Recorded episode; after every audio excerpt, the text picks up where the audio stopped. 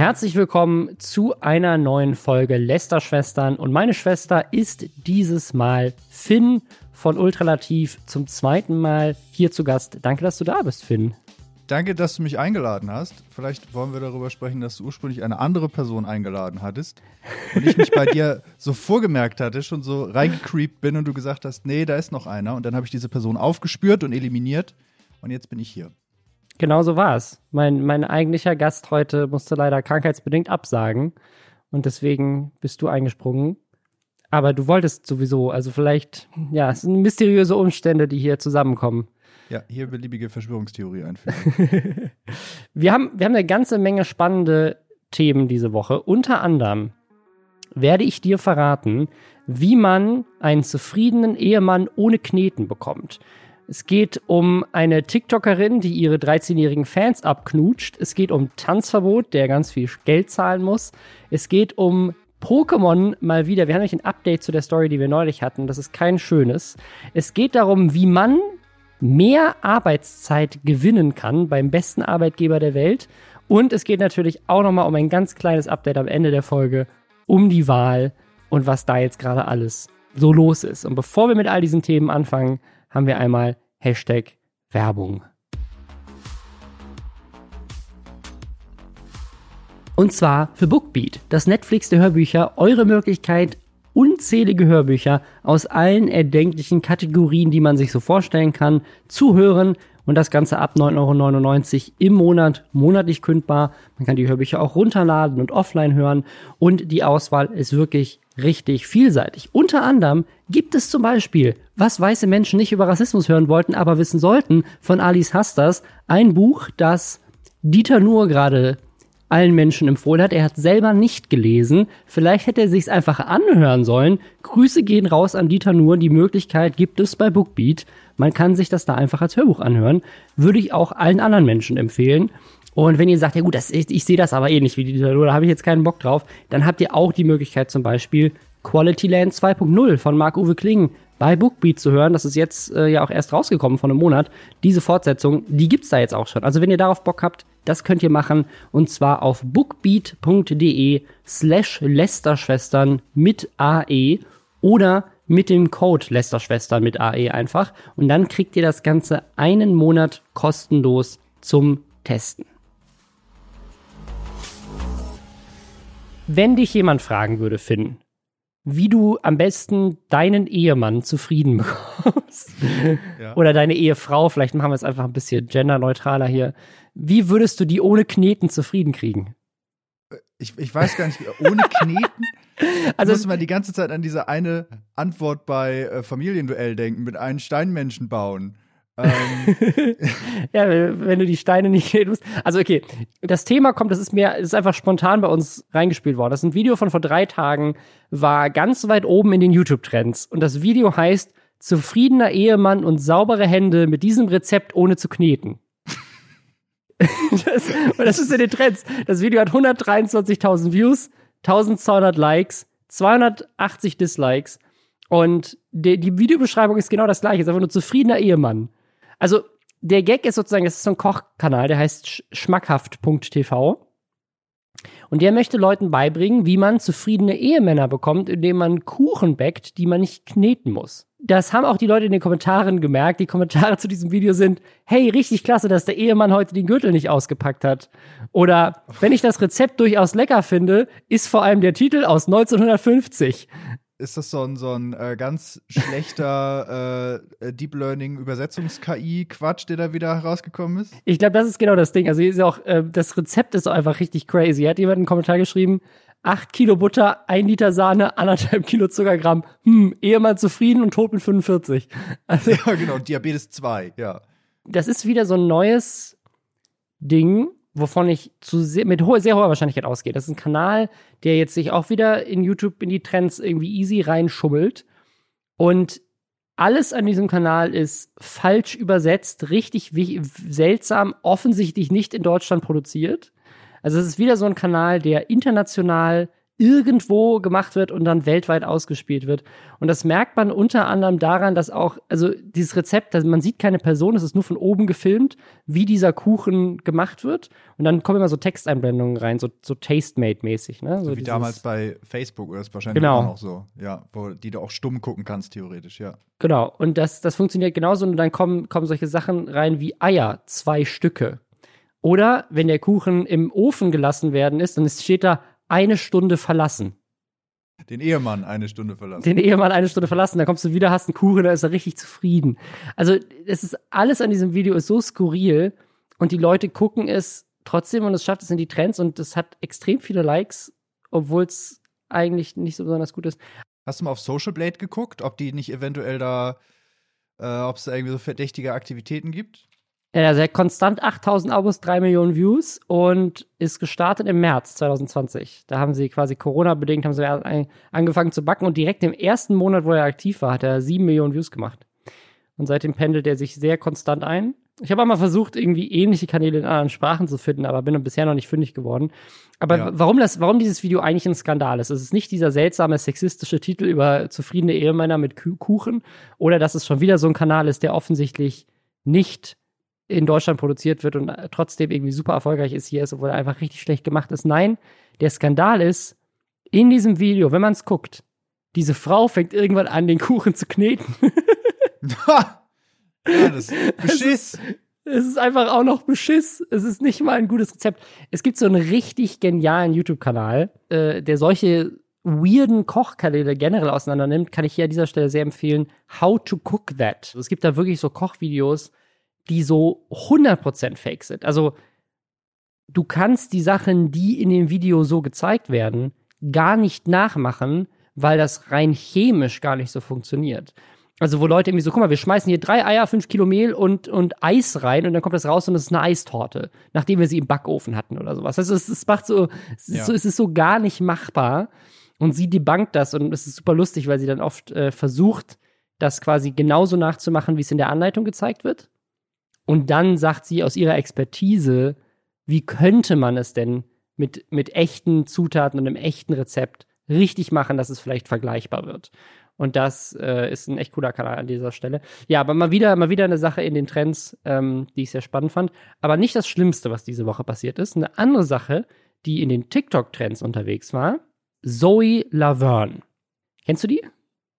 Äh, nein, ich bin froh, dass ich gerade mal TikTok kenne, aber die, ähm, ich musste auch gerade erst von ihr lesen und ähm, sie erinnert mich optisch so ein bisschen an eine jüngere Version von Katja Krasavice irgendwie. Ein bisschen, ja. Und die war lange Zeit so der größte TikTok-Star mit über 17 Millionen Followern. Inzwischen lange schon überholt worden von hier Charlie D'Amelio. Wie alt ist die? 15 oder sowas? Das hat mich auch richtig. Äh, Äh, Zoe ist 19. Zoe ist 19, aber ich glaube, diese Charlie, die Charlie, okay, die, diese Charlie D'Amelio, die, der TikTok-Star Nummer 1, die ist am 1. Mai 2004 geboren. Die ist also 16. Auf jeden Fall, diese Zoe Laverne kennt man vielleicht, weil es gibt so ein Video von ihr, wo sie so geheim mitgefilmt wurde, wo sie richtig anfängt zu heulen, weil diese Charlie mehr Follower plötzlich hatte auf TikTok als sie und sie nicht mehr der größte Star war.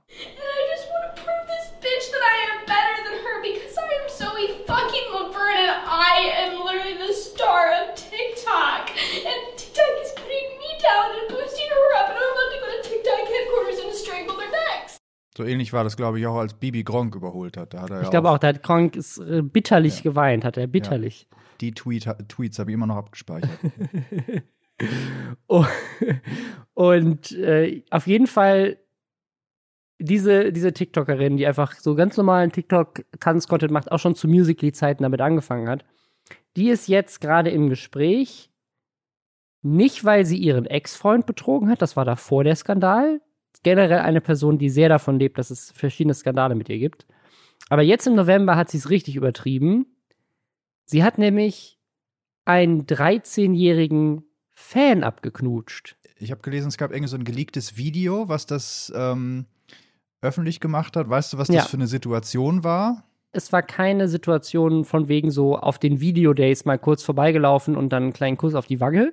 Nicht So von Shane wegen so, ach guck mal beim Selfie, so ha, mua. Mhm. sondern es war schon, also ihre Begründung, warum sie das macht, ist nämlich nicht von wegen so, ach, ich wusste nicht, dass der 13 ist, ne, wie sie ist, wie gesagt, selber 19, äh, sondern ich habe Gefühle für den entwickelt. Und das ist, das ist so eine ganz komische Situation, weil wenn das andersrum wäre, wenn er 19 wäre und sie 13, würde man, glaube ich, sehr viel eher da dazwischen springen und sagen, halt, stopp, was fällt dir überhaupt ein? Aber die Verurteilung fällt mir persönlich in, in dieser Reihenfolge viel schwieriger, obwohl das ja eigentlich keinen Unterschied machen dürfte. Ja, also ich glaube gesellschaftlich, das ist, das wird ja ganz oft diskutiert. Ähm, Gerade so, ähm, ne, gibt ja öfter mal diese Fälle in den USA, keine Ahnung, von wegen so 24 Jahre alte Lehrerin hat Schüler verführt oder sowas. Und dann alle Ja. so, ach ja, ich, ich als 14-jähriger Junge hätte das richtig geil gefunden. Also es ist Ja. halt so ein, so ein, so ein richtiger Bullshit, ähm, weil auch Männer Opfer äh, von sexuellen Übergriffen werden können.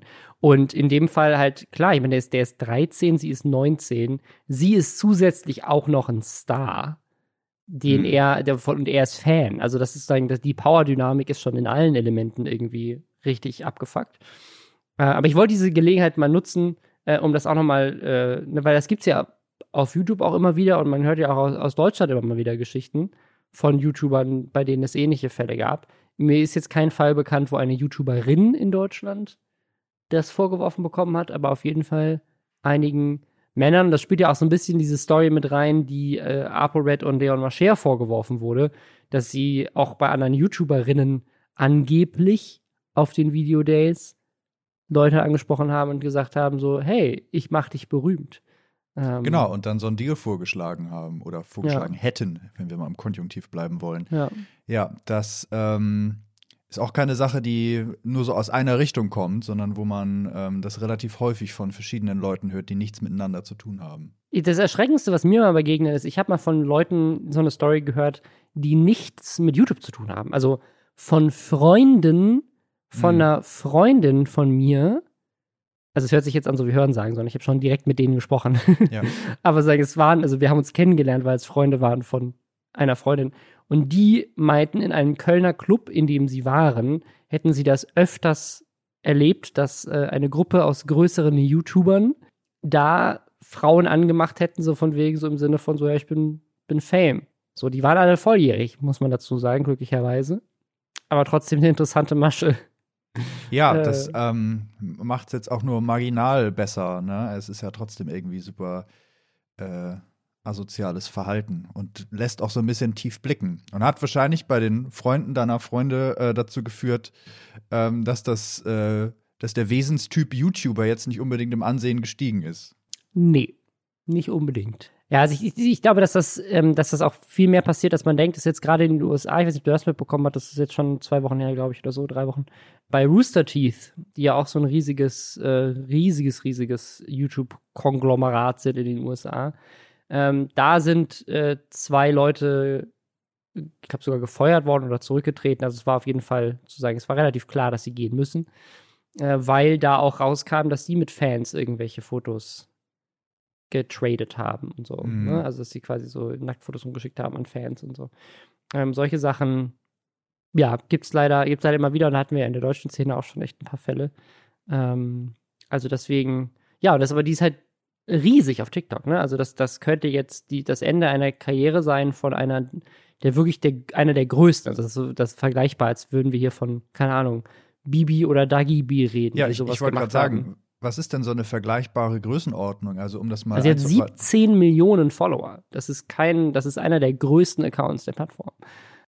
Ja, das ist wahrscheinlich dann ungefähr so eine Reichweite wie, naja, naja, was ist Shane Dawson so als Reichweite? Das ist ja um, Auf YouTube vergleichbar wahrscheinlich. ja, ja. wahrscheinlich, ja. Obwohl bei TikTok man immer so ein bisschen mit, mit, mit, äh, ne, also TikTok hat natürlich schon so diesen Vorteil, dass die Art und Weise, wie der Algorithmus da funktioniert, ähm, die Leute viel mehr diese Videos in den Feed gespielt bekommen und sagen Follower-Reichweite nicht unbedingt so aussagekräftig ist, finde ich, wie auf YouTube. Also auf YouTube kannst du davon ausgehen, dass Leute, die abonnieren, die Videos auch in den Feed gespült bekommen und auch Lust haben, die zu gucken. Bei TikTok swipest du an 700 Videos pro Sekunde vorbei ähm, und äh, ne, da die Art und Weise, wenn du, wenn du als großer Account ein langweiliges Video machst, dann wird das auch deinen 17 Millionen Followern einfach gar nicht angezeigt. Ne? Wenn die ersten paar wegswipen, dann erkennt der Algorithmus, ja, ist langweilig und dann wird es nicht mehr ausgespielt und dann sehen das auch deine Follower nicht in ihrem Feed, selbst wenn sie dich abonniert haben und umgekehrt kannst du auch null Follower haben und trotzdem direkt viral gehen mit deinem allerersten Video, weil es halt einfach gut im Feed äh, durchgeguckt wurde. So, Ja, wenn der zuständige TikTok-Moderator sagt, das finde ich geil und dann den Hebel umlegt und das Ding dann einfach überall hingespreadet wird. Du möchtest also sagen, gut, dass sie einen 13-Jährigen geküsst hat und nicht äh, irgendwas über Hongkong gesagt hat oder so. ja, genau das wollte ich sagen. Es gibt noch, es gibt noch eine andere Story aus Deutschland, die ähm, ich gerne besprechen wollen würde. Und zwar Tanzverbot. Das ist eigentlich schon so ein kleines Update zu einer Story. Ich weiß nicht, ob du die grundlegende Story kennst. Sonst gebe ich dir und den Leuten, die zuhören, noch mal einen kurzen äh, Refresher. Und zwar Tanzverbot hat schon seit langer Zeit Beef mit Ape Crime. Dass das eine lange Zeit her ist, merkt man daran, dass es Ape Crime gar nicht mehr gibt. Ja, Und er trotzdem immer noch Beef mit denen hat. das ist so wie jetzt noch Beef mit Thomas Cook haben oder so. So, genau, irgendwie so ein bisschen, ein bisschen ist das so, ja. Er hat auf jeden Fall Beef mit denen, beziehungsweise Rechtsstreitigkeiten eigentlich schon. Und zwar, was passiert ist, das ist schon lange, lange her. Tanzverbot hat immer gerne Booster Energy getrunken. Das ist eine Energy-Eigenmarke von Edeka, glaube ich. Und das war noch zu Zeiten, wo Tanzverbot noch nicht so Mainstream war wie heute, würde ich sagen, sondern der war schon eher so der, es gibt ja auch so einen geilen Bohemian Browser Ballett Sketch, der Outfluencer, Ja. wo es darum geht, dass Unternehmen ihm Geld bezahlen, dass er nicht Werbung für sie macht, ähm, weil er eher image-schadend ist. Und das war Tanzverbot damals schon, würde ich sagen. Ich, ob das heute immer noch so ist, da kann man drüber streiten, aber damals war er auf jeden Fall noch nicht so beliebt. Er war eher jemand, der viel Beef angezettelt hat. Genau, er war Und- eher so der, der, ich will jetzt nicht sagen die Zecke, weil das irgendwie so negativ konnotiert ist, aber er hat immer einen Wirt gebraucht, durch den er wahrgenommen wird. Und mittlerweile ist er seine eigene äh, Marke. Mittlerweile Ich- wird Tanzverbot wahrgenommen, weil er. Ta Tanzverbot ist. Ja. Ja.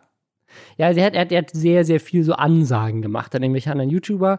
Und dann hat er eine Ansage gemacht an Ape Crime, weil Ape Crime nämlich einen Werbedeal mit dieser Energy Drink Marke bekommen hat. Und das fand er dann nicht so lustig, weil er dachte so, hey, warum bieten die mir den Deal nicht an? Und hat es quasi so fast schon so dargestellt, als hätten die ihm den Deal weggenommen, obwohl ich glaube, zu keinem Moment jemals in der Agentur oder der Firma, die da dahinter war, also auch Edeka oder wer auch immer, niemand in diesem Meetingraum hat jemals, jemals das gesagt, so von mir, lass mal mit Tanzverbot arbeiten. Und dann kam irgendwie mal, ah, nee, komm, das können wir nicht machen, lass mal mit Apecrime was machen. Ich glaube, Tanzverbot war da nie Thema. Aber egal, er hat es zumindest so dargestellt und hat die auch äh, relativ klar beleidigt in seinem Video. Und das hat aber dafür gesorgt, dass seine Community dann angefangen hat, bei Edeka und bei Apecrime und so weiter aufs Dach zu steigen und denen quasi einen Shitstorm organisiert Also bei hat. Edeka Online, ne? Die sind nicht in den Edeka reingelaufen und haben da die Regale Das weiß man nicht. Ich, das, wir, das wissen wir nicht. Ich kann mir auch gut vorstellen, dass der ein oder andere Tanzverbot in den Edeka der reingegangen Kassiererin ist beleidigt wurden, ja. und erstmal so den Energy Drink aus den Regalen rausgeschmissen, auf den Boden gepfeffert. Wie diese, diese Trump-Supporter mit, was war das, Adidas oder Nike oder so, die sich ihre eigenen Schuhe, die sie gekauft haben, dann verbrannt haben. Mega gut. Das ist Protest. Solange sie nicht mehr an den Füßen waren zu dem Zeitpunkt. Auf jeden Fall hat das Ape Crime dann so genervt, was ich auch verstehen kann, weil das ist ja für die auch ein großes Business-Ding, wenn jemand da anfängt. Also es, es gibt wohl von Ape Crime auch in so einem Video, das sie mal gemacht haben, so eine Story, wo sie meinen, Leute von Edeka haben dann bei ihnen angerufen und meinten so, hey, ähm, das läuft gerade richtig scheiße, was können wir machen? So, uns, dieser ganze Werbedeal mit euch wird uns hier gerade zerbombt und äh, wir haben eigentlich eher gerade einen Image-Schaden dadurch, dass wir mit euch zusammenarbeiten, obwohl ihr eigentlich gar nichts dafür könnt. Und das äh, hat dann dafür gesorgt, dass sie ihn, ihn angezeigt haben. Und diese Anzeige ist seit sehr, sehr langer Zeit eine äh, tolle Quelle für mehr Content und mehr Drama. Denn dann kam nämlich erst die Aufregung natürlich von Tanzverbot darüber, dass er angezeigt wurde. Dann kam das Erklärungsvideo von Ape Crime, warum sie ihn angezeigt haben. Dann kam irgendwann, weil das dann auch lange gedauert hat, ähm, die tatsächliche Anzeige erstmal bei Tanzverbot an. Das war dann gefühlt Jahre später. Und dann hat sich Ape Crime aber wieder von dieser Anzeige distanziert, zumindest dann Teile von denen. Sie waren als Gruppe dann auch irgendwie schon zerstritten. Dann war die Frage, wer, wer nimmt jetzt die Anzeige zurück? Geht das überhaupt? Dann gab es Vorwürfe, sie hätten gelogen.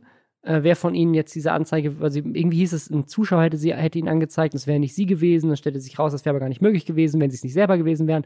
Super konfus. Auf jeden Fall ist das Fazit des Ganzen jetzt, Tanzverbot muss 600 Euro Strafe zahlen, aber nicht wegen der Beleidigung oder sonst irgendwas, sondern weil er ein Video gemacht hat, wo er die Anzeige öffentlich gemacht hat. Das hätte er nicht machen dürfen.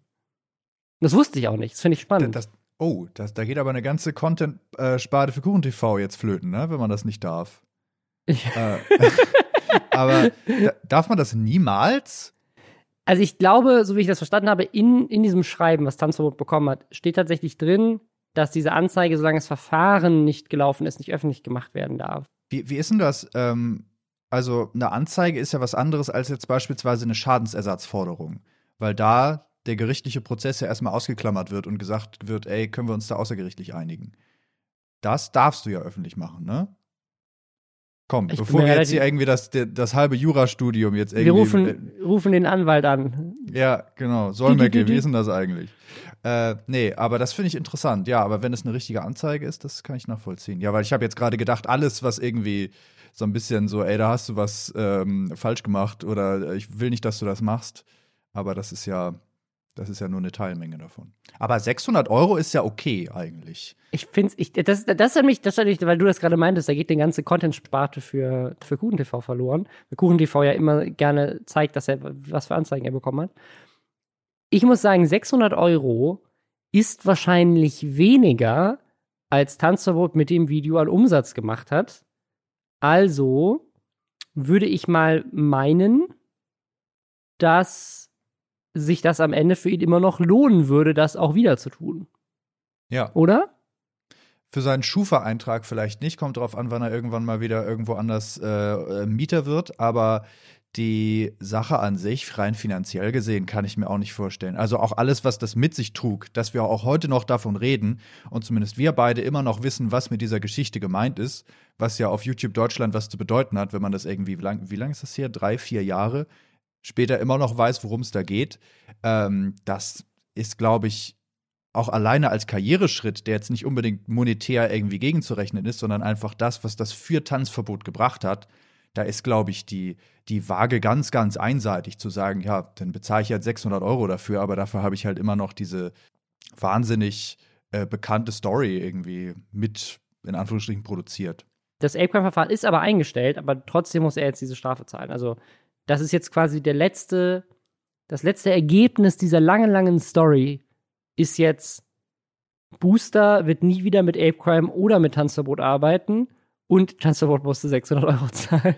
Ja, das vorläufige Staffelfinale. Obwohl ich es ja, also ich muss sagen, wenn die bei dem Marketing-Team Mut haben, dann würde ich sagen, trauen die sich jetzt, eine Kampagne mit Tanzverbot zu machen, wo sie mir irgendwie 600 Euro geben oder sowas. Weißt du, irgendwie sowas von wegen so, hier, so ein, einfach so ein Tweet von Edeka, so, hier ist Ja. ein 600 Euro Gutschein für, an, für Booster für dich, Tanzverbot.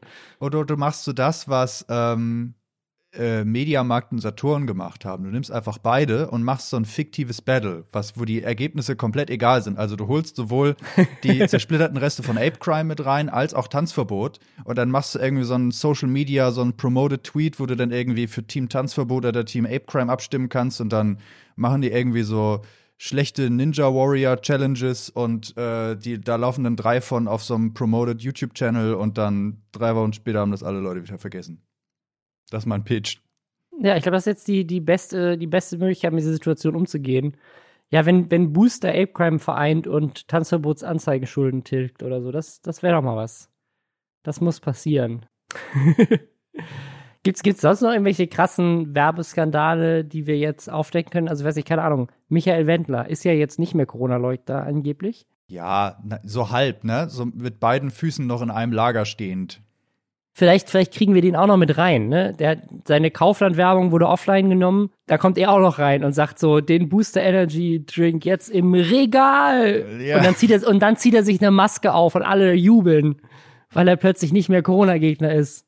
Wir Genau, sollten, dann- wir sollten, lass uns direkt das Marketing-Team von Edeka anrufen. Ich glaube, wir haben gute Ideen hier. Ja, und wenn du dann irgendwie so ein Booster Sixer kaufst, dann ist da auch noch so ein, so ein Aluhut-Fallset mit dabei und alles Mögliche. Und Das ist ja so, Ähm. so ein Ding, was es in Amerika immer gibt, aber was, was man in Deutschland, glaube ich, gar nicht hat. In Amerika gibt es ja immer dieses Problem mit diesen, mit diesen, wenn du diese Dosen kaufst, dass da in so einem Sechserpack Dosen sind immer so Plastikringe an diesen Dosen, mit denen die Ja, wo sich zusammengehalten dann die werden. ganzen Fische drin verfangen, ja. Genau, und dann musst du die mal aufschneiden, bevor du die in den Müll schmeißt, damit keine Schildkröten sich da den, den Hals mit abschneiden und so. Und äh, was ist, wenn, wenn wir aber das machen mit Booster Energy Drink, aber anstatt dass es äh, solche Plastikringe sind, werden das mit, mit einmal FFP2-Masken, diese Booster Energy Drinks, zusammengehalten. Ja. Dann haben wir Ja, alles kombiniert. Ja, also ich glaube, da ist eine Menge möglich für, für Edeka und Booster. Mit genug Selbstironie können sie da, glaube ich, ein richtiges Fest draus machen. Also da ist der, Ja. der Kaufland-Spot gar nichts dagegen. Da bin ich, da, da hoffe ich doch für sie, dass sie das machen.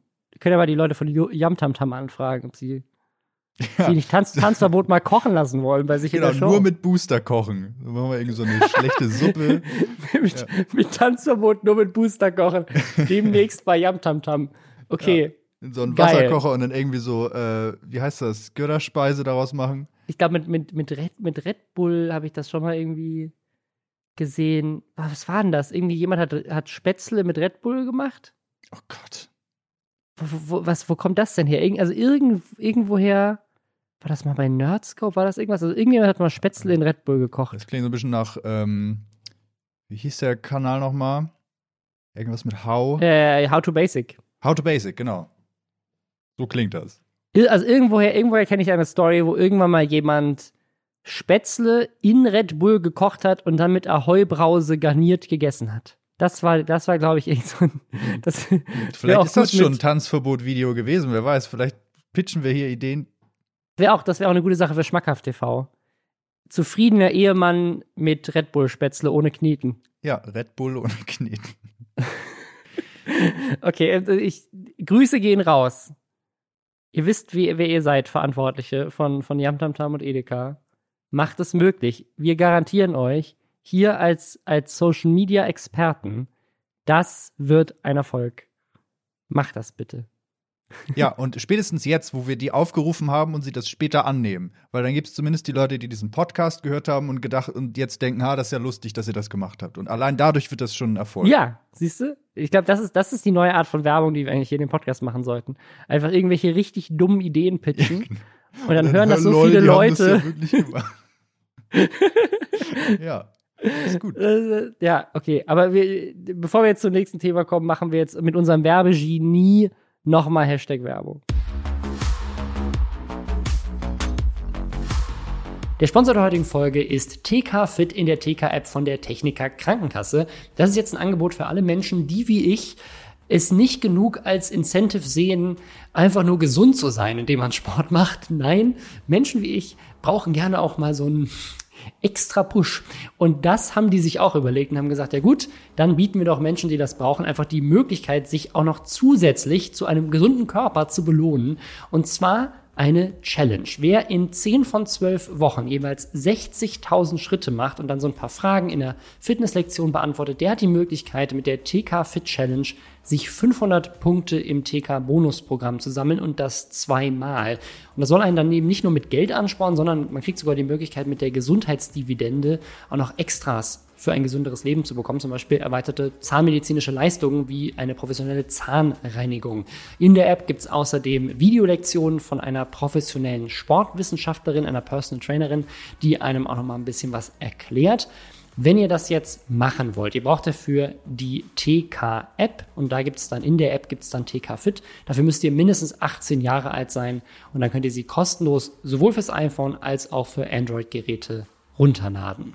Der Link dazu ist auch nochmal in den Show Notes. Wir hatten neulich hier das Thema von einer Pokémon-Karte. Und zwar hat der YouTuber Papa Platte oder Twitch-Streamer auch Papa Platte, der hat bei Logan Paul an so einer krassen Aktion teilgenommen, wo man Original First Edition Pokémon Booster kaufen konnte bei Logan Paul und der hat die dann im Stream geöffnet und bei Papa Platte war tatsächlich die teuerste Karte drin, die man bekommen kann. Ein Holo Glurak in bester Kon Kondition. Der war dann am Ende nicht beste Kondition, aber trotzdem wohl immer noch sehr viel Geld wert und die Summe, die irgendwie rumgeschmissen wurde, auch von Papa Platte selber und von Logan Paul und so weiter, waren 65.000 Euro. Das hat mich zu dem Zeitpunkt sehr traurig gemacht, weil ich selber mal ein Holo Glurak aus ich weiß nicht, ob es die erste Edition war, aber zumindest eine der ersten äh, Auflagen überhaupt hatte ich einen. Und der gehört jetzt irgendjemandem in Mannheim, der den damals gekauft hat. Von mir für 50 Euro zusammen mit meiner gesamten Pokémon-Sammlung. Ich bin sehr traurig. Jetzt bin ich ein bisschen weniger traurig, weil am Ende, also nachdem wir diese Folge hochgeladen hatten, kam schon im Reddit Feedback, dass äh, da waren ein paar Leute, die sich mit Trading Cards auch auskannten und meinten, sie halten diese Preise für Clickbait und dass die nicht wirklich realistisch machbar sind. Und dann habe ich das ein bisschen nachgeprüft und tatsächlich ist natürlich, also es gibt ja keinen richtigen es gibt ja keine Börse für Pokémon-Karten. Ne? Also es gibt zwar unterschiedliche Händler und es gibt auch größere Webseiten, die solche Sachen vertreiben. Es gibt Ebay und so weiter. Aber auch bei Ebay weißt du ja immer nicht, ob das letzte Gebot auch wirklich das ist, was am Ende dann auch gezahlt wurde. Also es gibt keine wirklich so eine, so eine Metrik, wo man sagen kann, so, ne, wenn du, wenn du einen Holo-Glurak für 55.000 Euro bekommst, dann kauf ihn sofort, weil dann machst du 10.000 Euro instant, indem du ihn zwei Tage später wieder verkauft bekommst. Weil auch, ja. wie viele Menschen kaufen sich 65.000 Euro sagen, genau, Holo-Gluraks? Wie groß ist der Absatzmarkt? So, findest du überhaupt jemanden, der das kauft? Ja, und das äh, tust du, glaube ich, schon, aber nicht äh, auf dem Level, wie es vielleicht dargestellt wird.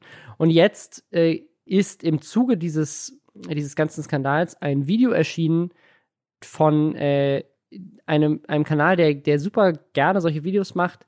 Der heißt Pay Money Wobby. Okay. Und er hat quasi so ein Enthüllungsvideo gemacht, wo er so ein bisschen aufdeckt, wer denn eigentlich dieser Experte ist, der Logan Paul zu diesen Preisen berät und der auch quasi der Supplier ist von all diesen Pokémon-Sachen. Und dieser Typ ist offensichtlich etwas shady. Also zum einen belegt er auch genau das, was Leute im Reddit auch schon aufgedeckt hatten, nämlich die Kartenpreise, die der Typ bei Logan Paul immer rumschmeißt, sind weit entfernt von den realen Preisen, die man auf dem freien Markt dann dafür tatsächlich erzielen kann. Also weit drüber. Genau, weit drüber. Also es ja. gibt, man hatte ein Beispiel zum Beispiel mit einem, einem Bisasam oder sowas, der, den er auspackt und dann sagt der Typ sofort, ja, das ist irgendwie zwischen 10.000 und 30.000 Euro wert, was auch eine krasse ja, das ist ja Spanne ist. Niemand, ne? niemand will Bisasam haben, ja. und äh, letztendlich ist der Preis aber tatsächlich irgendwie bei 4000, was immer noch richtig krass viel Geld ist, muss man dazu sagen. Also dafür, ja. dass ich mal irgendwie kistenweise Pokémon-Karten hatte, ist das eine scheiß Karte jetzt 4000 Euro wert. Das ist schon krass, ne? Also äh, das, das darf man nicht vergessen, aber trotzdem ist es halt bei weitem nicht 30.000 Euro. Das ist schon ein großer Unterschied. Und jetzt gibt es aber noch einen weiteren Skandal mit diesem Typen. Und zwar hat ein äh, YouTuber bei dem versucht, auch so eine Box an Karten zu kaufen. Und hat sich selber einen Experten dazu geholt.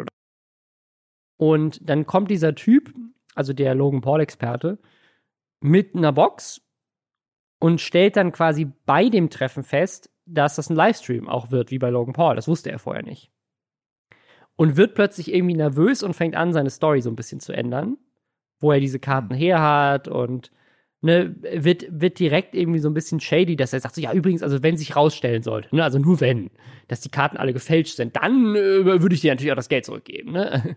Also irgendwie so aus dem Nix. So. Oh, okay, ja. So ein bisschen, als würdest du so ein Auto kaufen, der so, also wenn der Motor rausfällt, ne? Also nur falls. Ja. Weiß ich nicht, Oder wenn, wenn gar kein Motor verbaut sein sollte. Ja. So, dann, also dann, dann können, können sie das Auto reden. natürlich zurückgeben. Ähm, ja, und dann stellte sich raus, die Karten sind fake. Und dann ja, äh, ruft er so on the spot den Typen an, der ihm angeblich die Karten gegeben hat, weil der hat angeblich sozusagen diese Boxen in 1990 oder was weiß ich gekauft und dann bei sich in ein Safe gestellt und jetzt erst wieder ausgepackt äh, und sagt ah, du hast mir hier äh, Fake-Karten gegeben, was ist da los? Also äh, wirkt da alles so ein bisschen inszeniert und lässt diesen Experten jetzt in einem schlechten Licht darstellen. Und damit so ein bisschen aber auch, also ist halt die Frage, ne, wurde Logan Paul jetzt auch von dem getäuscht? Gleichzeitig, das hatten Leute im Reddit auch schon vermutet, es ist natürlich, es gibt natürlich viele Klicks, ne? Das ist auch ja. bei Papa Platte eine Menge Klicks gegeben. Also einfach so solche krassen Zahlen rumzuwerfen, ist einfach klickstärker, als zu sagen, ich habe hier so ein paar hundert Euro in einem Booster gefunden. Ne, das ist halt, das wird da nicht so viel angeguckt. Ich weiß nicht, generell ist das inzwischen so ein Trend. Ich habe jetzt äh, im, im Zuge des YouTube Rewinds 2020, das ist nämlich vielleicht auch noch eine News, wird es ja. dieses Jahr nicht geben. YouTube wird dieses Jahr kein YouTube Rewind machen. Sie begründen das mit Corona. Gleichzeitig muss man aber auch dazu sagen, das Rewind 2018 ist, glaube ich, bis heute das meist gedislikte Video in der Geschichte der Plattform. Und Das, das, 2019, da steht dem auch in kaum was nach. Ne? Ja, ja, und 2019, 2019 haben sie dann aufgrund des Feedbacks zu 2018 auch schon angefangen, die Struktur extrem zu ändern und haben anders als, also die alle Jahre vorher, weil YouTube Rewind ja immer so eine, schon so eine Art Kurzfilm, der in sich selbst eine Geschichte erzählt, die quasi alle Memes und Trends und Erfolge des Jahres so ver verknüpft, haben sie letztes Jahr tatsächlich einfach nur so eine Top-10-Liste gemacht, wo sie einfach gesagt haben, so, das waren die Top 10 erfolgreichsten Videos, go. Ja, sah auch so ein bisschen aus wie so ein äh, iMovie äh, wo Ja, du dann wirklich. einfach nur so die Sequenzen reinpackst und dann irgendwie in so Texttafeln nochmal irgendwie deinen eigenen Namen reinschreiben kannst. Ja, sah, sah sehr basic aus. Aber wenn es das dieses Jahr nicht gibt, kann man ja noch einmal erneut sagen, dass an 2020 vielleicht nicht alles schlecht ist. Weil ich glaube, die Zeit ist auch vorbei. Die ähm, YouTube-Zielgruppe beziehungsweise das YouTube-Publikum ist so divers, aber auch so abgespalten von YouTube als Konzern selbst, dass da, glaube ich, überhaupt kein fruchtbarer Boden mehr ist, um da auch nur halbwegs irgendwas abzuliefern, was irgendwie über 50 Prozent Likes hat. Ich glaube, die Szene ist einfach zu groß. Ich glaube, das ist, das ist genau das Ding. Ich finde, das hat man 2018 zuerst gesehen. Ne? Also, du hast da, das gab es ja richtig viele Memes, ne? Von Will Smith, der da war, das fanden alle kacke, weil Will Smith eigentlich eher mehr ein Fernsehstar ist, aber der hat halt einen YouTube-Kanal eröffnet. Dann war da Fortnite drin, was natürlich alle 13-Jährigen geil fanden, aber alle anderen halt richtig scheiße. Ne? Dann ja, waren Casey da. Neistat mit K-Pop und Genau, so, Casey ja. Neistat, den alle cool finden, aber dann muss Casey Neistat K-Pop reinschreiben, schreiben, weil K-Pop ja auch geil ist. Also zu sagen, das, das hat einfach die, die, was du gerade schon meintest, ne? das ist so divers inzwischen. Und das war in den Jahren vorher halt nicht so. Also in den Jahren vorher, ähm, vielleicht hat es 2017 auch schon angefangen, aber so um die Zeit, wo YouTube so seinen, seinen, seinen großen ersten Erfolg hatte, so Anfang der 2010er Jahre, so 2012, 2013, 2014, da war das YouTube richtig krass, weil du kanntest eigentlich jeden, der in dem Video, in dem Rewind drin war, kanntest du. Du wusstest, wer das ist, du wusstest, was der macht, du hast die Videos vielleicht nicht aktiv geguckt, aber du wusstest, was das für Leute sind und wofür die stehen. Und für jeden war irgendwie ein Easter Egg dabei, aber es war jetzt auch niemand dabei, von dem alle irgendwie dachten, ach, der ist richtig scheiße, sondern das war, das Ja. war noch nicht so zerklüftet. Und ich glaube, jetzt ist es extrem zerklüftet. Deswegen ist ja mein Vorschlag seit Jahren, dieses Jahr, viertes Jahr in Folge, dass die lieber Rewinds in lokalen Märkten machen sollten, weil die lokalen Märkte noch klein genug sind, um dieses Community-Gefühl, wie YouTube international das früher hatte, noch mehr mit reinzubringen. Weil das ist ja auch eine Hürde, die sie bei YouTube Rewind hatten. Also ich glaube, schon vor zwei, drei Jahren waren LeFloid und Dena und Bibi in den Rewinds immer für so einen Frame. Die waren so für eine Millisekunde, konnte man die so am Rand sehen. Dafür sind die wahrscheinlich für Zehntausende von Euro quer durch äh, die Welt geflogen worden, damit sie irgendwie in, einem- in LA im Studio beim Dreh dabei sein können. Aber ähm, sozusagen das, deswegen, ich werde dieses Jahr wieder ein YouTube Deutschland Rewind machen. Auf jeden Ja. Fall. Aber auch da ist es ja schon relativ zerklüftet, ne? Weil versuch mal ein Skript für ein, für ein Rewind zu schreiben, wo in irgendeiner Form Christian Solmecke, aber auch äh, Rebecca Wing auftaucht. Also da, da Ja. sind ja auch so viele verschiedene Zielgruppen drin, dass du da auch fast keinen Common Ground mehr findest. Da musst du ja irgendwann sagen, okay, das ist jetzt leider zu weit weg vom, vom Kern des Ganzen. Da musst du jetzt leider hinten rüberfallen, weil sonst wird das alles unglaublich verwaschen und sagt gar nichts mehr aus. Ja, das da hast du absolut recht. Deswegen, mein, mein Rewind ist ja auch eigentlich mehr, mehr ein Meme als ein, als ein ernstes Rewind. Ich mache Ja. mich eigentlich eher über alle lustig, die in dem, in dem Rewind vorkommen. Das, das ist ja auch richtig so, ja. Aber in dem Zuge dieses Rewinds, was ich eigentlich, also um, mein, um meine Story zu beenden, im Zuge dieser Recherche für dieses Rewind habe ich festgestellt, dass es in letzter Zeit einfach einen richtig krassen Trend gibt. Und zwar, ich habe mir so die erfolgreichsten Kanäle angeguckt. Ne? Was ist bei Bibi in letzter Zeit online gegangen? Was ist bei, bei Concrafter, Luca hier in letzter Zeit online gegangen und so. Und da gibt es tatsächlich auch ganz, ganz viele Videos. So von wegen so bei, bei Concrafter, äh, Luca, so ein Video, äh, das ist das teuerste Hotelzimmer, 40.000 Euro pro Nacht. Oder bei Bibi gibt es ein Video, ich überrasche Julienko mit einem 2.000 Euro vergoldeten Steak. Also es, ist so, es geht ganz, ganz viel um so Luxusprodukte. Genau, Ja, wo es dann, ist- äh, du, bist, du bist reich durch YouTube geworden und bleibst reich auf YouTube, weil du schon, weil du mittlerweile reich bist. Also von deinem eigenen Reichtum Ja. dann sozusagen deinen Content äh, beziehst, ja. Der komplette Content von Simon Desue ist 2 Millionen Euro Auto in Dubai, 2 Millionen Euro Villa in Dubai. Ähm, bei, bei Bibi gibt's gibt's ganz viele Videos so, ich, heute gehe ich das ganze Alphabet shoppen. Und auf dem Thumbnail ist sie mit einer fetten Apple-Tüte. Also ich gehe quasi von A bis Z, muss ich von jedem Ding eins kaufen. Dann gibt's irgendwie, mein Sohn Leo entscheidet, was ich heute kaufen muss. Äh, also es geht, es geht ganz viel um so Kommerz, Kaufen, Geld. Ja, das ist, ähm, das ist ja so ein bisschen, das habe ich früher mal so ein bisschen als das äh, parasoziale Puppenhaus bezeichnet, ne? Dass so die YouTuber, YouTube-Stars, mit denen du so parasozial so ein bisschen verbunden bist, äh, auf eine gewisse Art und Weise so ein bisschen die Barbie oder der Ken in deinem Puppenhaus äh, ist, beziehungsweise so ein bisschen dein Tamagotchi, wo du immer mal wieder so durch das Fenster deines Bildschirms reinguckst und Ja. äh, erfährst, was da alles noch so passiert und dadurch äh, so, ja, in deren Leben, äh, das, das Leben von denen so ein bisschen begleitest, aber auch so deren, deren Fortschritt in allem. Und ich glaube, wenn du Bibi oder Simon Desue oder wen auch immer schon ein, zwei Jahre kennst und schaust und jetzt siehst, an welchem Punkt du bist, dann ziehst du auch sehr viel mehr ähm, emotionale Bedeutung aus diesen Videos raus, als jetzt jemand, der einfach so da mal vorbeigeht und guckt, okay, die gibt halt einfach nur Geld für sinnlosen Scheiß aus, weil ein Fan, der das schon länger guckt, darin vielleicht sieht, ey, die hat so hart für sich äh, gearbeitet und hat irgendwie so viele ähm, Erfolge verzeichnet, dass sie jetzt an diesem Punkt ist, wo sie sich das leisten kann. Und das für dich sehr viel mehr emotional wert ist, als, wie gesagt, einfach so vorbeizulaufen und schulterzuckend weiterzugehen. Ja, ich glaube, dass dieses, dass dieses Geldthema halt extrem zieht auch, ne? Also, weil sozusagen, das, was du meintest schon, ich bin reich durch YouTube und jetzt werde ich noch reicher. Dieser Lifestyle ist für viele inzwischen der Content geworden. Also, dass Leute quasi, ne, ich meine, das ist ja auch die erfolgreichsten Casey Neistat-Videos sind nicht seine mega kreativen, krassen Vlogs, wo er irgendwie geile Geschichten erzählt durch, durch sein tägliches Leben, sondern das sind die, ich bin hier im teuersten Flugzeug der Welt und fliege in der ersten Klasse. So, das sind, das sind die Videos, wo er zeigt, wie bei Etihad die, die, die First Class Lounge aussieht, sind die, die am meisten geklickt werden bei ihm. Also, es ist schon, ist schon einfach so, die die Leute streben nach Inhalten von Sachen, die irgendwie das, die so die Superlative sind und äh, die Ultralative könnte. Ha, ja. Geil. Plug Ähm, eingebaut. Ja. Äh, ja. Aber es, es gibt eine Möglichkeit, wie wir das alle schaffen können. Also wenn, wenn wir jetzt überlegen, so keine Ahnung, ich möchte auch, möchte auch ein 2000 Euro teures vergoldetes Ste Steak essen, wie Julienko. Es gibt eine Möglichkeit, und zwar du kannst bei GameStop arbeiten. Das ist sowieso, Ja, ich, ich das liebe ist ja auch, ja ich sowieso der beste Karrieremove, ja. ich liebe ja auch Gaming. Es wäre einfach ein guter Job für mich.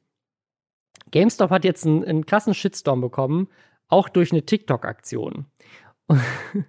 Und zwar hat, hat GameStop einfach gesagt, es ist jetzt bald Black Friday. Ne? Also hier ist Thanksgiving ist in den USA und da ist ja immer hier der große Black Friday am nächsten Tag, wo jetzt, das hat sich ja inzwischen in Deutschland auch durchgesetzt mit Cyber Monday und Black Friday und so, dass man einfach krasse Deals hat, wo alle für Weihnachten einkaufen gehen. Ne? Und Ja. das ist dieses Jahr bei GameStop natürlich auch wieder Thema. GameStop als Unternehmen, denen geht sowieso nicht so gut, weil äh, Videospiel-Sales sind inzwischen alle digital oder halt über Amazon und jetzt ist auch noch Corona. Also GameStop, die, die, Firma ist sowieso am Boden. Und das Ja. wollen sie natürlich ein bisschen ändern. Und da haben sie sich gedacht, TikTok. TikTok ist die beste Möglichkeit, das zu machen. Und das, jetzt würde man meinen, hey, das ist doch bestimmt eine geile Aktion für Kunden und Kundinnen, dass die denken so, hey, dann gibt's eine geile Aktion, dann kriege ich ein bisschen, keine Ahnung, Gutscheine und kann in den GameStop gehen und mir eine neues Konsole kaufen für weniger Geld. Nein, es ist ein Contest für die Mitarbeiter und Mitarbeiterinnen von GameStop. Und zwar hat GameStop die ganzen Leute gefragt, die da arbeiten, hey, ladet ein Video von euch auf TikTok hoch als Team in dem jeweiligen Laden, ne? hier keine Ahnung, in Hintertupfing der GameStop und der in Berlin. So, und die treten dann gegeneinander an mit ihren TikTok-Videos, da sollen sie tanzen und man soll halt einfach kreativ sein, es soll auch ein bisschen Teambuilding sein, sagt GameStop. Und jetzt fragst du dich natürlich, was kann denn das Team gewinnen? Ne? Und das, Ja. und das ist das, wo der Shitstorm hin- hinkommt. Den Mindestlohn. Nee, zehn Überstunden. Was? ja, der Preis von dieser Challenge ist, jeder Mitarbeiter, nee, nee, der Laden, nicht mal die- jeder Mitarbeiter, der Laden bekommt zwei Amazon Echo Geräte, 100 Dollar Visa Giftcard und 10 zusätzliche Arbeitsstunden, die sie während Black Friday vergeben können an ihre Mitarbeiter und Mitarbeiterinnen in dem jeweiligen Store. Also es ist quasi Budget für mehr Arbeitszeit für den Chef des jeweiligen Ladens, damit der seinen Mitarbeitern mehr Arbeit geben kann. Also in Amerika funktioniert das ja ganz oft so, äh, das ist in Deutschland bestimmt bei, bei, keine Ahnung, McDonalds auch so und so, aber du hast quasi keine, du hast ganz oft keine festen Arbeitszeit. Du hast nicht dieses 9 to 5, ich bin jeden Tag im Büro, sondern gerade in so einem Retail ist es ganz oft so, dass du dir deine, deine Stunden einbuchen musst. Ne? Ja. Du musst sagen, so, ich würde gern da von drei bis um vier arbeiten, dann am Montag von acht bis um sechs. Ähm, und keine Ahnung, ne, die haben ja auch in Amerika haben ja die Läden auch ganz, auch sonntags offen, die haben auch ganz oft äh, länger als, ähm, als so die typischen Ladenöffnungszeiten in Deutschland offen. Manchmal auch die ganze Nacht komplett ohne zu schließen. Und deswegen ist, wird dann oft drum gekämpft, so keine Ahnung, wer, wer macht den Laden zu, wer ist wann da, wer macht, wer macht die Nachtschicht und so. Und das wird sehr flexibel, tatsächlich teilweise wochenaktuell geändert. Und du hast halt als Laden damit halt so ein gewisses Budget. Und du hast halt ein Budget, was du deinen Mitarbeitern und Mitarbeiterinnen an Zeit geben kannst. Und Leute in Amerika haben ganz oft das Problem, dass sie sagen, ich kriege nicht genug Arbeitsstunden. Ich würde gerne 40 Stunden arbeiten, aber mein Laden gibt mir nur 20. Und deswegen verdiene ja. ich nicht genug Geld, weil ich halt pro Stunde bezahlt werde. Und das heißt, an sich ist das eigentlich schon was Positives zu sagen, wir geben dem Laden mehr Budget, damit dann quasi die Mitarbeiter und Mitarbeiterinnen mehr Möglichkeiten haben, Geld zu verdienen, aber sie müssen ja trotzdem dafür arbeiten. Also sie machen quasi einen Contest, um das Recht zu haben, mehr zu arbeiten. das ist einfach. Das ist schon sehr dystopisch, ja. Also mir ist es sowas, wirklich. Also das ist, das ist, könnte wirklich aus irgendeinem Film sein.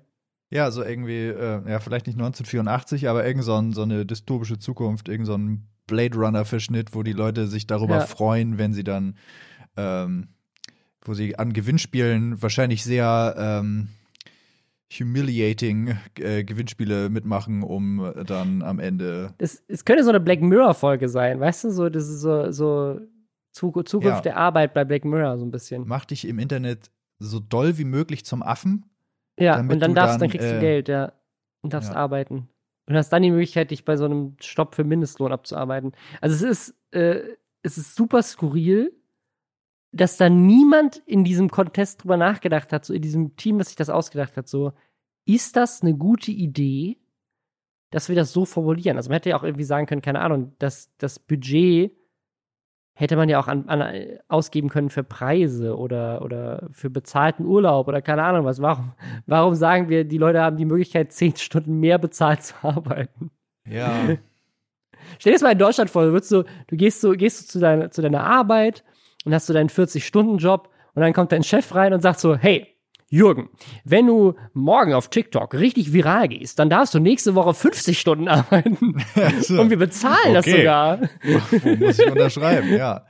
Das, ähm, Ja. Ja, wow. Also GameStop war ja schon immer so eine Geschichte, die immer mal wieder aufgefallen ist durch so ganz äh, weirde Geschichten. Keine davon fällt mir jetzt mehr ein, aber die äh, in den meisten Fällen ja auch sehr weirde Business-Taktiken gemacht haben und auch Ja, ihren ja. Mitarbeiterinnen und Mitarbeitern äh, gegenüber sehr äh, arschig immer waren und dann irgendwie eine gebrauchte Version von Final Fantasy 15 für irgendwie 65 Euro verkauft haben und so.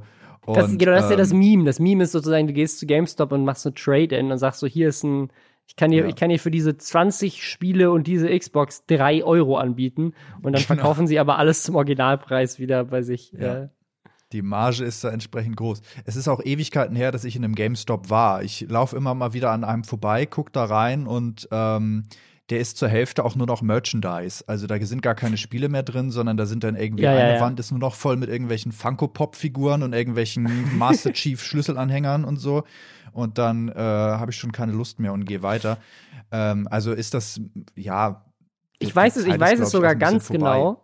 Ich war zuletzt da an dem Tag, an dem Red Dead Redemption 2 rausgekommen ist. Das ist ja gar nicht so lange her. Das ist jetzt zwei Jahre oder so. Ja, ne? ja, und aber davor, davor halt auch nie. Aber das Ding war, ich wollte das unbedingt dann am Release-Tag spielen. Ich hatte es nicht vorbestellt, weil ich dachte, ich kauf's online. Und dann war ich aber am Release-Tag da und das Internet war kacke. Und es hätte irgendwie 100 Jahre gedauert, das runterzuladen, dass ich gesagt habe, nö, ich gehe jetzt schnell rüber in den GameStop, der hier 10 Minuten zu Fuß entfernt ist und kaufe mir einfach physisch. Ja. Ähm, weil ich einfach keinen Bock hatte, auf den Download zu warten. Beziehungsweise, also ich habe es dann gar nicht erst online gekauft, weil ich schon gesehen habe, das wird hier sehr lange dauern. Ähm, ja. Ja, ich habe mir letztes Jahr, als äh, Death Stranding rauskam, äh, war, das war, glaube ich, genau der Tag, an dem Loot für die Welt losging. Und ich war dann am Berliner Hauptbahnhof und habe mir das noch schnell, habe mir die einzige äh, Premium Edition davon irgendwie im, im Berliner Hauptbahnhof am Mediamarkt gesichert und habe die ganze Zeit, als ich dann äh, bei euch da rumsaß, mehr oder weniger auf dieser Premium Edition rumgesessen. Das finde ich, das finde ich, ich finde das, ähm, als hätten wir das geplant, Ein sehr geiler Ja. Shoutout von dir. Denn jetzt am Wochenende ist wieder Loot für die Welt. Wer das noch nicht kennt, das ist ein Streaming-Marathon von LeFloid, Dr. Freud, den Space Rocks äh, und mir und ganz, ganz vielen anderen Menschen, die über die Jahre äh, dazugekommen sind, um dieses Projekt zu supporten. Ähm, und inzwischen ist es einfach ein, ein, ein riesen fettes Event.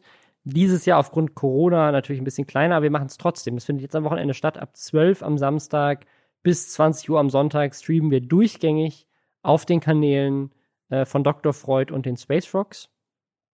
Äh, Das heißt, ihr könnt auf YouTube und auf Twitch äh, da reingucken und äh, wenn ihr Bock habt, äh, Geld spenden für gute Zwecke. Also an dieser Stelle kleiner Shoutout, gibt lustiges Programm und ein anderes Thema, das war eigentlich das Thema, warum du diese Woche eigentlich unbedingt dabei sein wolltest. Ne? Du wolltest gerne über die US-Wahl reden. Ja. Und letzte Woche haben wir groß angeteasert, ey, diese Woche haben wir hoffentlich gute News. Und haben wir auch so ein bisschen, aber gleichzeitig auch nicht. Was ist aktuell dein Eindruck von der Wahl? Ich, ähm, mein Eindruck von der Wahl ist, dass ich wahrscheinlich jede neue äh, Eilmeldung, die ich auf meine, äh, auf mein Handy bekomme, wahrscheinlich irgendwann noch mal meinen Enkeln erzählen werde. Also ich habe das Gefühl, das ist irgendwie eine derart historische Zeit gerade, die ähm, so viel neu definiert und so viel aber auch irgendwie altbekanntes umwirft und irgendwie so viele Selbstverständlichkeiten in Frage stellt, dass ich das Gefühl habe, dass wir ähm, mit den Aussagen, die wir ja heute treffen, wahrscheinlich ab morgen schon wieder äh, inaktuell sind. Aber ähm, trotzdem so ein bisschen als, als Zeitkapsel das Ganze aufzufangen, ist, glaube ich, wahnsinnig wichtig. Also beim letzten Mal, als wir das letzte Mal gesprochen haben, in der letzten Folge, war der Stand, sieht so aus, als würde Biden gewinnen, weil er schon angefangen hat zu führen in ein paar, paar, paar Staaten. Und das würde genau das eintreten, was vermutet wurde, nämlich Trump wird erst vorne liegen, dann kommen die ganzen Briefwahlstimmen und die ganzen urbanen Zentren, wo mehr Demokraten wohnen. Und Briefwahl ist auch eine Sache, die mehr Demokraten gemacht haben. Und deswegen wird dann Biden an Trump vorbeiziehen und wahrscheinlich die Wahl gewinnen. Das ist passiert. Biden hat die Wahl gewonnen. Er hat in, in der, also das kann man nicht anders sagen. Er hat die Wahl gewonnen. Er hat die Mehrheit nicht mal knapp. nicht mal knapp. Also er hat, was das Electoral College angeht, hat er die Mehrheit. Er hat auch bei der Popular Vote, ähm, ich glaube, über 5 Millionen Stimmen Vorsprung aktuell. Es werden aber immer noch Stimmen ausgezählt. Also es ist, es ist immer noch nicht fertig, aber eigentlich sozusagen gibt es keine statistische Chance mehr für Trump, äh, da irgendwas zu gewinnen. Das, das Ding ist vorbei. Joe Biden hat das gewonnen. Aber, und das ist dann auch genauso eingetreten, wie wir es eigentlich auch schon vorhergesagt haben in der letzten Folge, weil Trump das zu dem Zeitpunkt auch schon äh, angeteasert hatte, Trump erkennt dieses Ergebnis nicht an, sondern behauptet immer und immer wieder, jetzt in der gesamten letzten Woche nur noch auf Twitter, man hat ihn, bis- man hat ihn seit einer Woche nicht mehr gesehen. Donald Trump ist seit einer Woche nicht mehr gesichtet worden öffentlich. Er äußert sich seit einer Woche nur noch über Twitter. Das ist die einzige Kommunikation. Aber da sagt er die ganze Zeit, das ist alles fake. Das sind alles illegal votes. Nur meine, alle Stimmen für mich sind legal votes und alle Stimmen für andere sind illegal votes. Und das Erschreckende ist, am Anfang wurde er dafür relativ ignoriert. Also sogar Ja. Fox News hat angefangen zu fact-checken. Es gab einen Fall, wo Fox News von der Pressesprecherin irgendwie das auch einfach wegge weggeschwenkt hat und das Bild ausgemacht hat, gesagt hat, das zeigen wir jetzt nicht, weil das sind Desinformationen, die hier aus dem Weißen Haus kommen. Also sogar Fox News, die größten Trump-Fans überhaupt, haben angefangen zu sagen, das ist Bullshit, Biden hat gewonnen. Also das, das, das war verrückt. Und dann ist es aber trotzdem jetzt wieder so ein bisschen gekippt. Und zwar gibt es jetzt immer mehr Republikaner, die plötzlich anfangen, das zu wiederholen, was Trump gesagt hat. Nämlich, ja, ja, also ja, Biden, also es gibt gibt's immer wieder so, so Fälle. Zum Beispiel, eigentlich müsste Biden schon äh, Security Briefings bekommen. Also eigentlich steht jedem President-elect zu, dass er so früh wie möglich angefangen wird, ihn so in, im Loop zu halten, was aktuelle Krisenregionen angeht und, keine Ahnung, CIA-Berichte und so Zeug. Und das bekommt er aktuell noch nicht, weil Trump das noch nicht losgestoßen hat, weil er gesagt hat, er hat ja nicht gewonnen. Und es gibt zum Beispiel republikanische Senatoren, die sagen so, ja, ja, wir finden schon, dass Biden das bekommen sollte, aber nicht sozusagen, weil er der rechtmäßige Präsident ist, sondern denn wir müssen ja gewappnet sein, denn das Ergebnis der Wahl ist ja noch offen. Und wir müssen Ja. erstmal warten, bis alle Votes gecountet sind, aber es kann ja nicht schaden. Also sagen, also selbst die, die sich quasi für Biden einsetzen, formulieren das so, ne, und es gibt in Amerika jetzt gerade so ein, so ein Meme fast schon, dass die Republikaner versuchen, Trumps Gefühle nicht zu verletzen und deswegen eine Mhm. Diktatur zu lassen. Also, dass sie quasi um, weil, weil Trump ist ja wütend, dass er verloren hat und deswegen sozusagen will ihm keiner auf den Fuß treten und sie übernehmen alle seine Sprache. Aber es gibt auch diese andere Seite, die sagt, das, was hier passiert, ist gerade richtig erschreckend. Und das ist auch das, was Obama zum Beispiel gesagt hat. Obama hat gesagt, dass Trump so reagiert hat, ne, da hätte jeder mit gerechnet. Aber dass Republikaner, die teilweise seit 30, 40, 50 Jahren im, im Senat sind und so weiter, äh, in, im Amt sind, plötzlich anfangen, richtig krass antidemokratisch zu handeln und solche Szenarien einfach in den Raum stellen, ist richtig gefährlich. Also Trump hat jetzt in all diesen Bundesstaaten, die umstritten sind, hat er Klagen eingereicht. Die wurden bisher größtenteils, soweit ich weiß, also vor allen von denen ich weiß, sind abgeschmettert worden eigentlich. Ja. Ähm, es gibt in zwei Bundesstaaten, was glaube ich sehr knapp war, ein Recount, aber auch da sind sich die Experten eigentlich sicher, ein Recount, also dass die Stimmen nochmal neu gezählt werden, da, wär, da, da wird es vielleicht mal kommen, okay, keine Ahnung, wir haben hier fünf Stimmen falsch in den einen Korb gelegt und Ja, sechs so, Stimmen so falsch in den anderen. maximal, maximal 100, so Unterschied sind das. Und in, in Georgia soll es einen Recount geben, da ist der Abstand, glaube ich, aktuell bei 14.000. Also entsprechend unrealistisch ist das. Ein Recount könnte das nicht machen, es sei denn, sie finden wirklich irgendwie so komplett eimerweise ungezählte Stimmen irgendwo. Und das sozusagen ist, ist Bullshit. Also, da, das kann eigentlich nichts ändern. Und es gibt tatsächlich aktuell so eine Überlegung, die ziemlich erschreckend ist. Nämlich nicht, dass Trump tatsächlich einfach mit den Republikanern wirklich sozusagen die Wahl nicht anerkennt und äh, einfach im Weißen Haus bleibt. So ja. ähm, sondern was passieren könnte. Und das ist sozusagen, also es ist, also wir, wir schmeißen das jetzt gerade so in den Raum, aber es ist keine Verschwörungstheorie.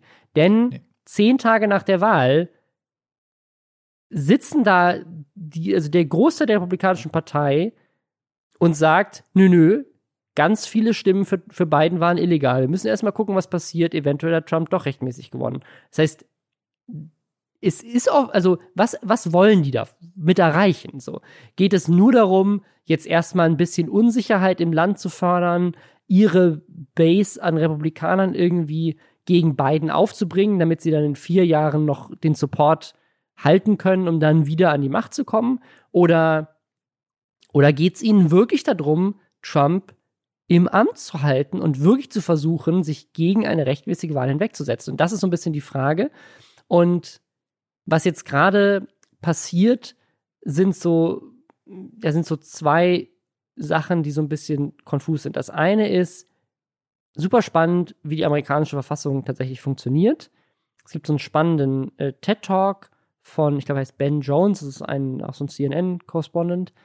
Der hat quasi äh, so, ein- so ein Video gemacht, in dem er erklärt, dass tatsächlich in 1800 und 1824 die US-Wahl schon mal nicht vom Electoral College entschieden wurde.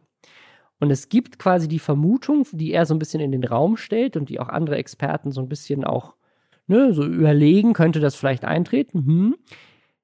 Was nämlich passiert ist, wenn das Electoral College nicht in der Lage ist, die Wahl zu entscheiden, das kann passieren tatsächlich durch einen Gleichstand.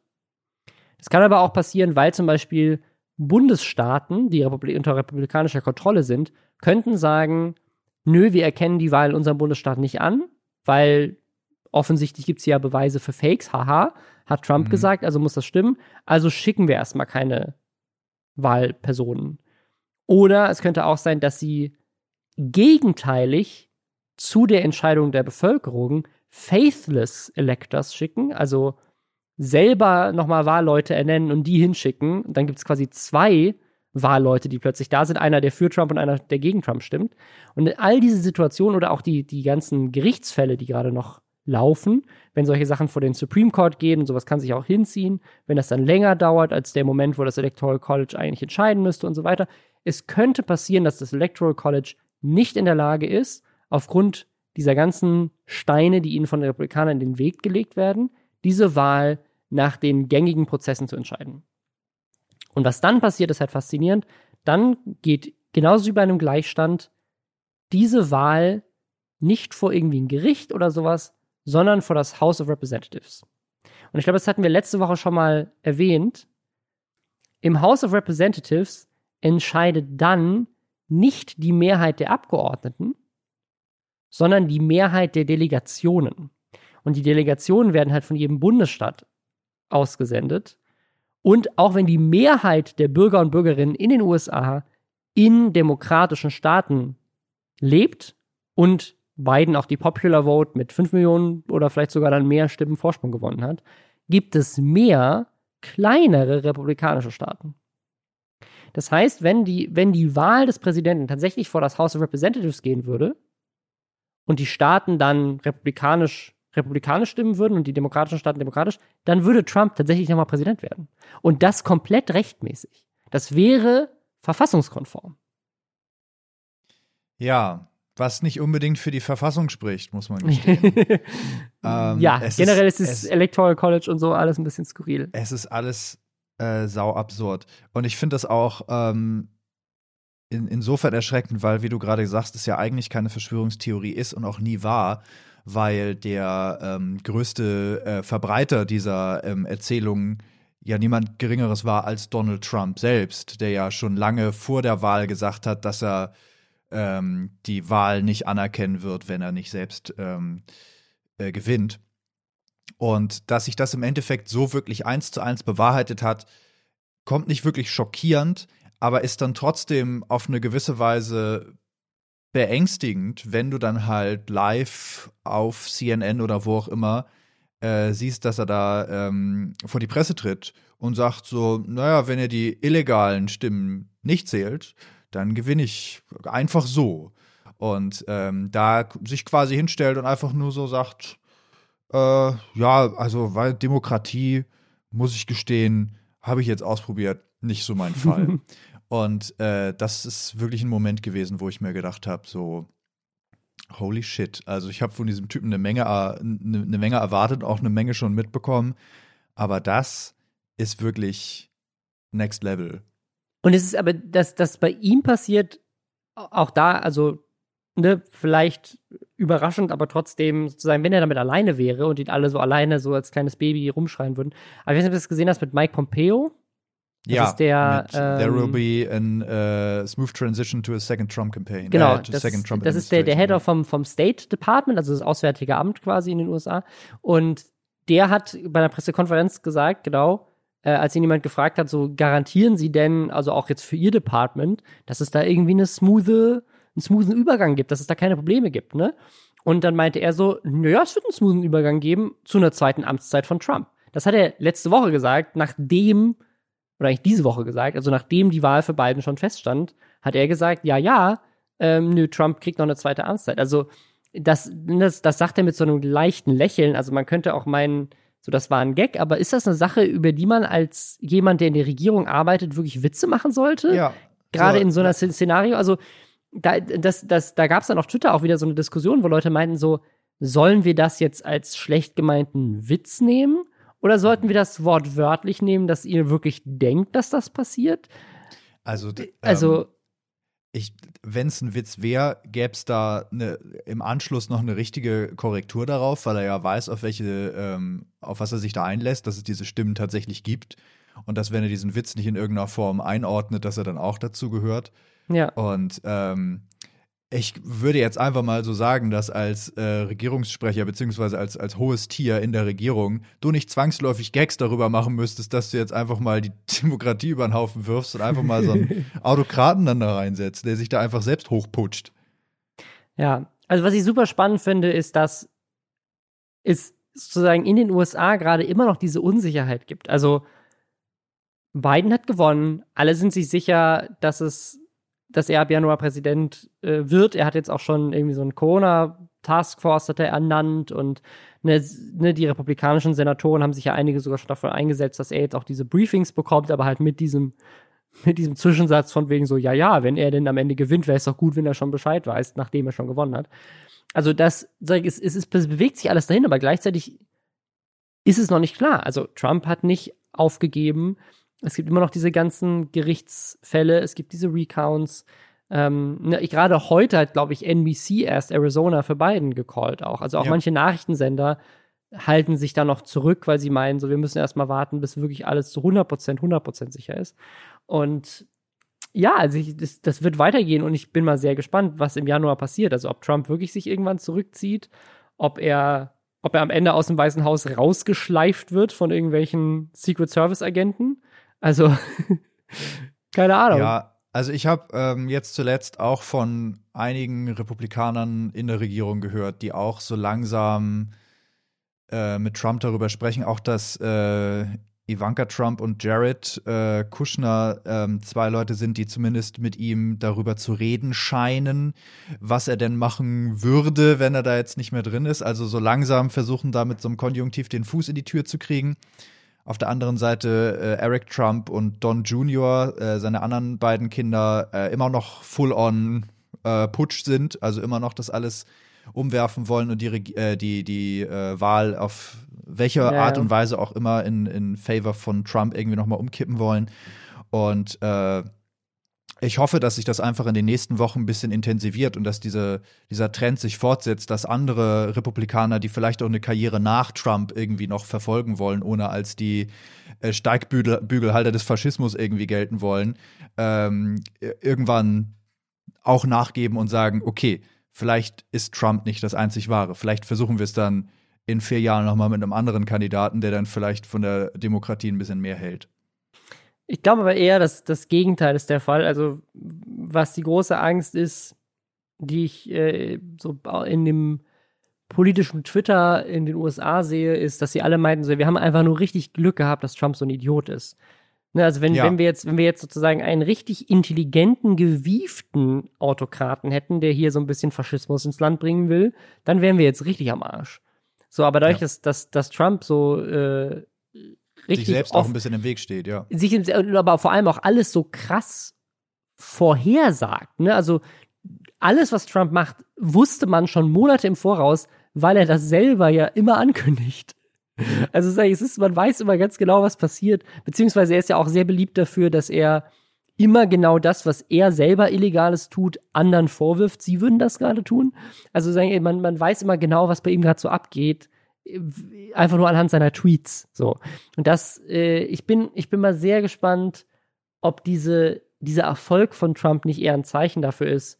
Wir brauchen mehr davon, aber vielleicht ein bisschen klüger und nicht, wir müssten wieder zurückgehen zu unseren konservativen, gemäßigten Kollegen, die vielleicht ein bisschen mehr in der Mitte stehen und auch verhandeln können zwischen den Demokraten und so. Und es ist ja auch in den USA immer noch nicht ganz klar, was jetzt mit dem Senat passiert. Da sind ja noch zwei Sitze offen, die in Georgia erst ähm, Anfang Januar entschieden werden. Erst dann stellt sich heraus, ob Biden einen Senat hinter sich hat oder nicht. Ähm, Also es, das kann auch die nächsten vier Jahre können da auf jeden Fall nochmal spannend werden und vor allem dann die nächste Wahl in den USA dann in vier Jahren. Bin ich sehr gespannt drauf, was da passiert, wenn wenn Biden nicht wirklich die Möglichkeit hat zu regieren und gleichzeitig diese Trump-Ära, also theoretisch könnte Trump sich ja nochmal zur Wiederwahl stellen, wenn er nicht im Gefängnis mhm. landet oder so. Also du hast ja die Möglichkeit, zwei Amtszeiten zu haben, auch mit einer Pause dazwischen. Du kannst ja trotzdem die zweite Amtszeit auch in, in vier Jahren noch antreten und dich wieder wählen lassen. Also ich, ich habe keine Ahnung, ich bin gespannt. Also ich, ich bin mal, diese, diese Wahlsache wird sich vielleicht noch ein bisschen durchziehen. Ich hoffe, ihr findet es spannend. Wenn nicht, gebt Feedback im Reddit. Ähm, ja, wir halten euch auf dem Laufenden, wenn irgendwas Dramatisches passiert. Ich kann ehrlich gesagt nicht nachvollziehen, wie man das nicht spannend finden kann, weil das ist ja wirklich.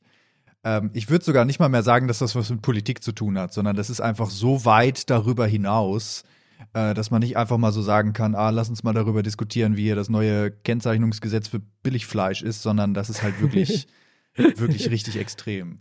Ja, finde ich auch.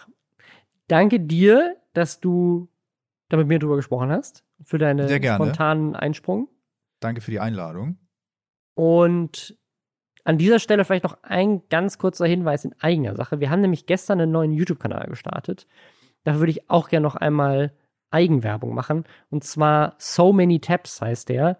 Das ist ein neues Format, in dem vier Frauen, die sind alle über MyLab gecastet worden. Also MyLab hat mal so einen Aufruf gemacht und gesagt, wir brauchen mehr Frauen auf YouTube aus MINT-Bereichen. Und haben die sich alle gemeldet. Und äh, das sind jetzt äh, drei Frauen, die so aus dem IT-Bereich kommen, eine aus dem Bereich Technik. Und die klären jetzt in diesem Kanal jede Woche so ein bisschen quasi MyLab, aber für, für Software so ein bisschen. Ne? Also für, ne, was, was, was weiß Netflix über einen, ist zum Beispiel die erste Folge. Ähm, da habe ich auch meine Netflix-Daten anfordern lassen über so ein DSGVO-Request und habe nachgeguckt, was Netflix alles an Daten über mich sammelt. Und das ist schon ein bisschen creepy so zu sehen, so rückwirkend, was ich alles so an, seit 2012 an Infos über mich selber quasi allein durch mein Watchverhalten rausgegeben habe. Und ich kann komplett nachgucken, wie viel Netflix ich in meinem Leben insgesamt schon geguckt habe. Ist auch eine erschreckende Zahl. Also wenn ihr Bock habt, euch das mal anzugucken, ist auch unten nochmal verlinkt oder ihr sucht es einfach auf äh, YouTube äh, mit So Many Tabs. Äh, ja, das äh, an dieser Stelle cooles, cooles neues Ding, was wir produzieren, würde ich gerne auch nochmal empfehlen. Geil, habe ich Bock drauf. ja, da, dann guck du auch mal rein und äh, abonniere den Kanal. Und wir hören uns dann beim nächsten Mal. Bis dann. Bis dann. Tschüss. Ciao.